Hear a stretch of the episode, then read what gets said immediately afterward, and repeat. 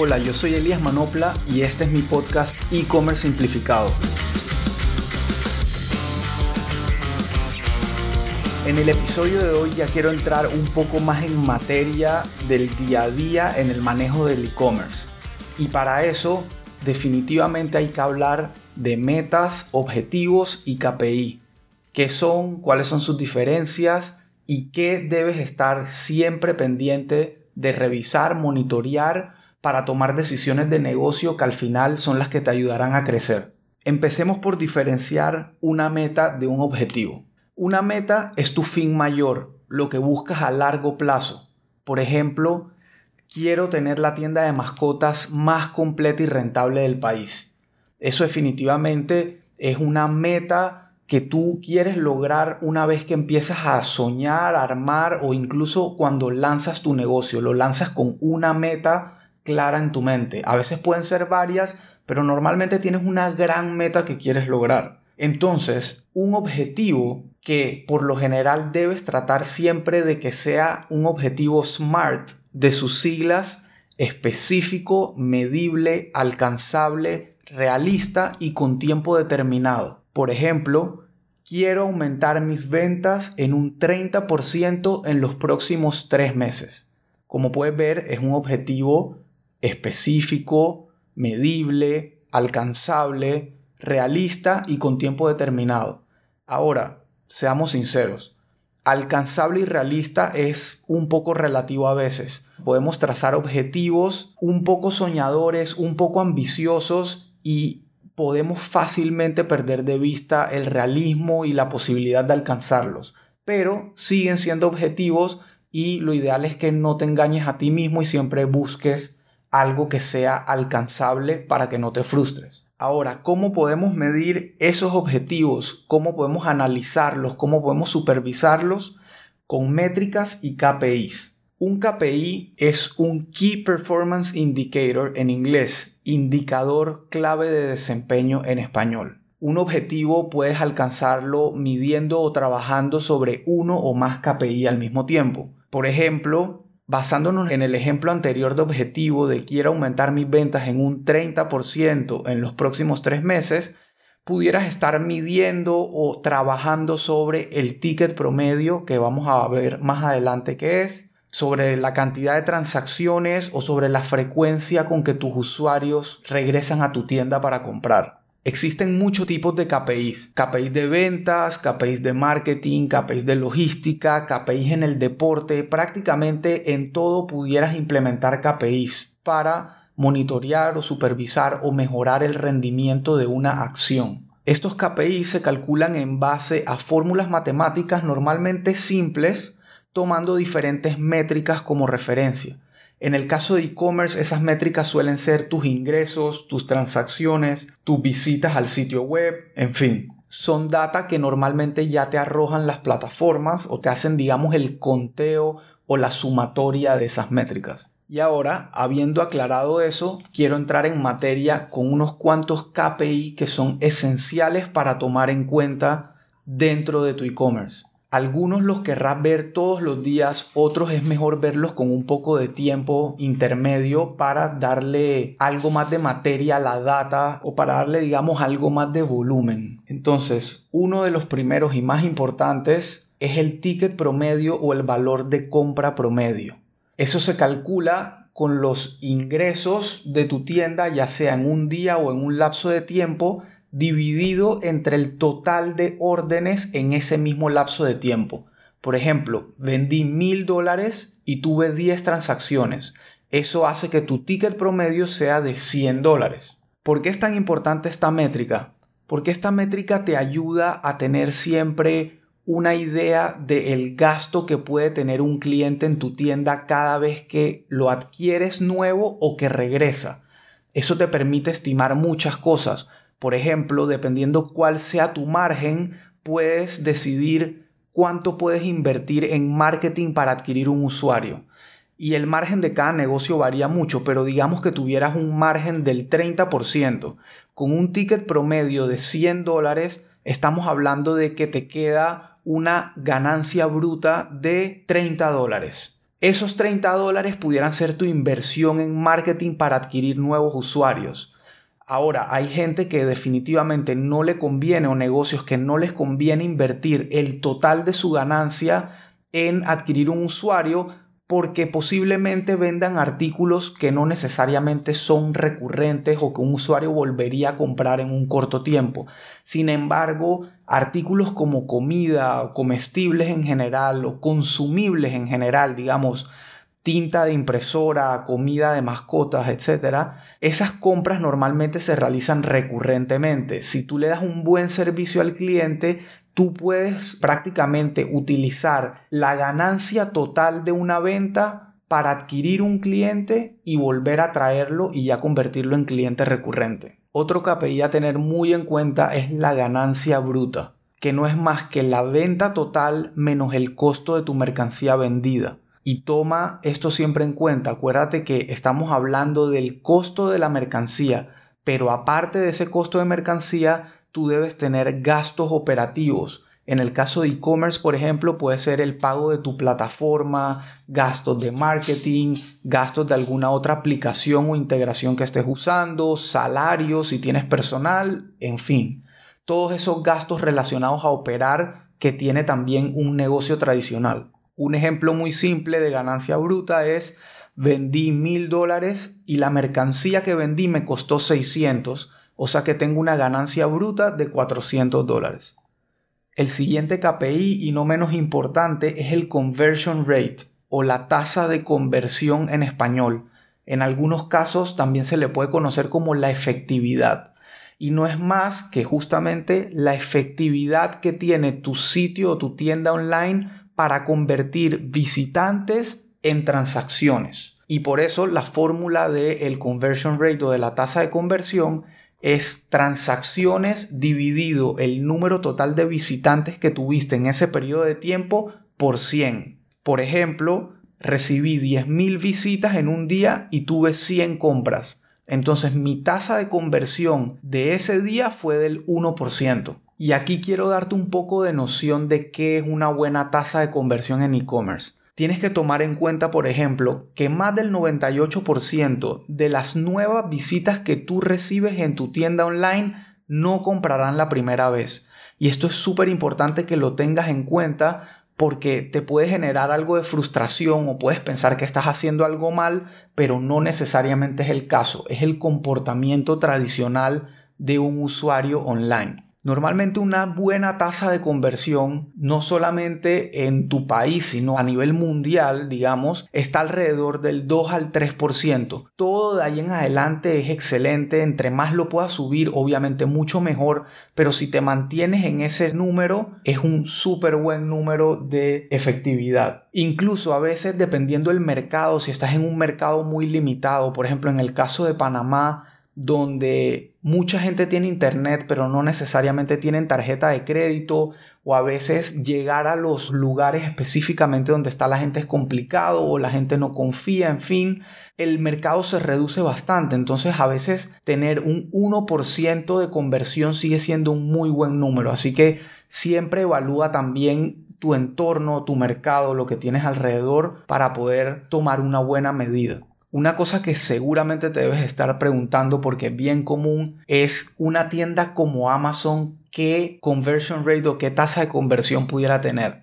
Para que tengas una idea, los usuarios que no son Prime le representan a Amazon una tasa de conversión alrededor del 13%, mientras que desde que Amazon lanzó su programa Prime, esa clientela le genera una conversión arriba del 70% lo que es realmente una locura. Son números que uno escucha únicamente en retail físico, en tiendas físicamente, porque normalmente cuando una persona se traslada físicamente a un lugar e ingresa, lo más probable es que salga comprando algo, especialmente si el producto es bueno, la atención es buena y la persona realmente tiene la intención, o sea, la persona entró con una intención de compra, entonces es muy probable que tenga una tasa de conversión alta de 60-70%, pero 70% en online es de verdad una locura. Una métrica un poco más complicada es el Shopping Cart Abandon Rate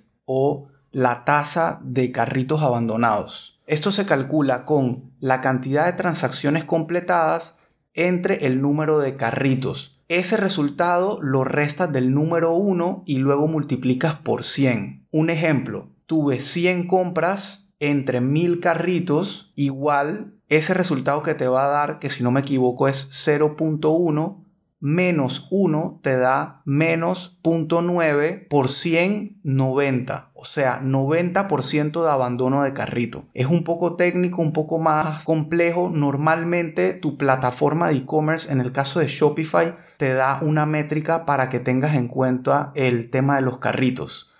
Para que tengas una idea, el abandono normal en la industria de carritos está alrededor del 60 al 80%. O sea, entre 60 y 80% de la gente que agrega productos al carrito los abandona. ¿Por qué es importante esta métrica? Porque esto te ayuda a evaluar las estrategias que puedes implementar o que ya tienes andando para recuperar carritos abandonados. Por ejemplo, una serie de correos automatizados recordándole a la persona que abandonó un carrito. Suelen ser súper poderosos, suele ser una de las mejores estrategias o también hacer pauta dinámica o retargeting dinámico en Facebook o Instagram que le muestre al cliente esos productos que abandonó en una publicidad, en una pauta. Y de esto vamos a hablar más adelante a lo largo del podcast. De los demás episodios nos vamos a adentrar un poco más al tema del marketing, pero es para que tengan una idea de en qué sirve esta métrica. Otra métrica importante para tener en cuenta y que también funciona en el mundo del retail tradicional es el costo de la mercancía vendida. Esto se calcula con tu inventario inicial, el monto de tu inventario inicial, más las compras menos el inventario final. Esto te ayuda a tener una idea global del valor o el costo de toda la mercancía que estás vendiendo en un cierto periodo de tiempo en tu tienda online. Normalmente tu plataforma te debería permitir calcular esto. Por ejemplo, de nuevo, usando a Shopify como ejemplo, cuando tú creas un nuevo producto en la plataforma que vas a poner a la venta, aparte del campo de precio, tienes el campo de costo. Y esto lo habilitó Shopify justamente para tener tus cálculos claros de lo que te cuesta la mercancía cada vez que la vendes, tengas mucho más a la mano y más rápido en reportes y para que puedas monitorearlo mucho mejor. Una métrica que suele ser muy compleja pero sumamente importante es el Customer Lifetime Value. En español, el valor del tiempo de vida de tu cliente. Y es una métrica que se suele usar para medir a largo plazo. Una vez que adquieres un cliente, cuánto ingreso te genera a lo largo del tiempo de vida que se quede contigo y lo que lo hace difícil de calcular es que definitivamente no todos los clientes tienen el mismo rango de vida o de duración dentro de tu negocio. Pero igual es súper importante tenerlo en mente porque eso te ayuda a planificar y hacer estimaciones a largo plazo.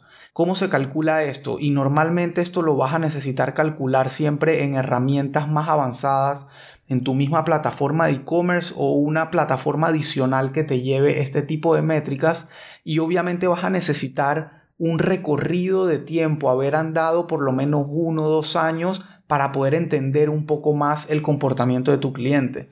Esto se calcula con la ganancia neta anual que te da un cliente multiplicado por el promedio de tiempo de vida que se queda contigo menos lo que te costó adquirir el cliente. Por ejemplo, digamos que un cliente te compra una vez al mes. Esa es la frecuencia con la que un cliente normalmente compra en tu negocio.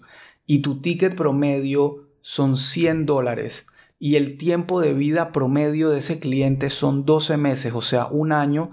Estamos hablando de que ese cliente te deja 1.200 dólares al año. Si a ese número le restas lo que te costó adquirirlo, que digamos que hubieran sido 50 dólares, estamos hablando de que ese cliente te trae 1.150 dólares a lo largo de la relación que tiene contigo.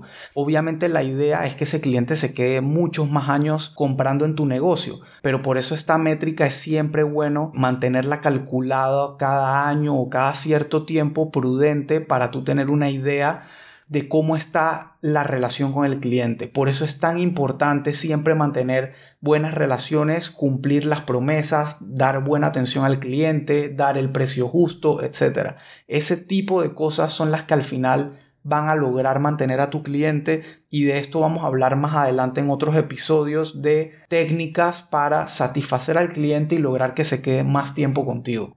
Otra métrica importante y que también funciona mucho más con el tema de marketing es el costo de adquisición de un cliente o el Customer Acquisition Cost.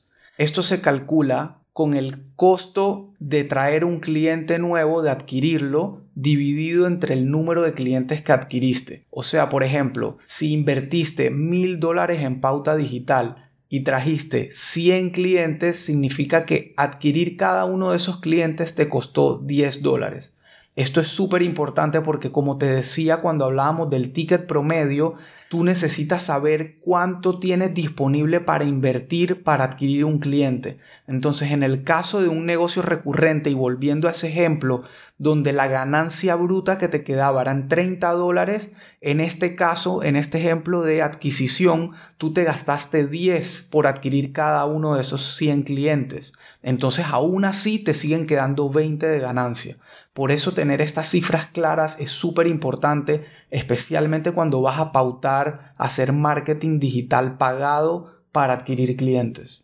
Y ya para ir cerrando este episodio, porque tampoco quiero abrumar tanto con este tema de los KPI, es mejor que tengan los más esenciales y que a lo largo del camino se vayan empapando con los demás, es la frecuencia de compra, súper importante. Y esto se saca con el total de las transacciones en un periodo de tiempo, por lo general en un mes, dividido en el total de clientes únicos que compraron. Toma en cuenta que dentro de un mismo mes un cliente te puede comprar varias veces y eso es lo ideal, siempre lograr que un cliente te compre lo más seguido. Así que, por ejemplo, si tuviste un total de mil transacciones en un mes y esas mil transacciones fueron generadas por 500 clientes únicos, significa que tienes una frecuencia de dos. O sea que en cada mes un cliente te puede comprar dos veces promedio. Esta métrica es súper importante porque tú puedes generar acciones o estrategias de marketing pensadas a generar recurrencia de compra o frecuencia de compra. Y esto obviamente también está directamente relacionado a la fidelidad que tienen los clientes con tu marca. Penúltimo KPI que veremos hoy, el retorno de la inversión una de las más importantes y populares tanto en e-commerce como en retail tradicional como en marketing. Esto se calcula con el total de tus ventas dividido entre el costo o lo que te costó generar esas ventas. Por ejemplo, si tuviste un total de ventas de mil dólares y eso te costó 500 dólares, quiere decir que tienes un retorno de la inversión de 2. O sea que por cada dólar que inviertes recupera dos. Esta métrica también es súper importante en el tema de marketing y normalmente se le llama ROAS, retorno de la inversión gastada en pauta o retorno del ad spend y te ayuda a calcular o a tener una visión clara de cuánto recuperas por cada dólar que inviertes en pauta digital. Por ejemplo, de cada un dólar que invierto recupero 5 o 10 y así vas a poder medir qué tan efectiva está siendo la pauta y qué tan rentable está siendo esa pauta también. Y ya por último, una vez que tu negocio está avanzado y por ejemplo ya ha cumplido dos o más años, tú quieres calcular cuánto ha crecido tu negocio versus el año anterior, lo que se llama year over year growth, crecimiento año tras año, y se calcula con la venta total del año anterior dividido entre el año actual. Esta fórmula también te sirve para comparar, por ejemplo, mes actual versus el anterior o un periodo de tiempo, digamos un semestre versus el semestre anterior. Pero al final normalmente lo que uno quiere saber es año contra año porque por lo general dentro de un año hay mucha lo que se le llama el seasonality y el seasonality no es más que los diferentes eventos o sucesos que pasan a lo largo de un año en un mes, por ejemplo la Navidad es una temporada importante para el mundo del retail o el mundo de las ventas. Entonces comparar un diciembre contra un noviembre, un octubre, probablemente la diferencia sea abismal y no se ajusta la comparación. Así que bueno, quiero dejar hasta aquí este episodio. Creo que di muchísima información, información no necesariamente fácil de digerir, pero les recomiendo que lean mucho sobre esto, especialmente si están empezando o están a punto de empezar, instruyanse y traten de calcular o estimar sus posibles métricas y si ya están andando, definitivamente no las pierdan de vista y planifiquen sus estrategias en base siempre a esos KPI súper importantes. Así que bueno, hasta aquí el episodio de hoy. Muchas gracias por escuchar y nos vemos en el próximo.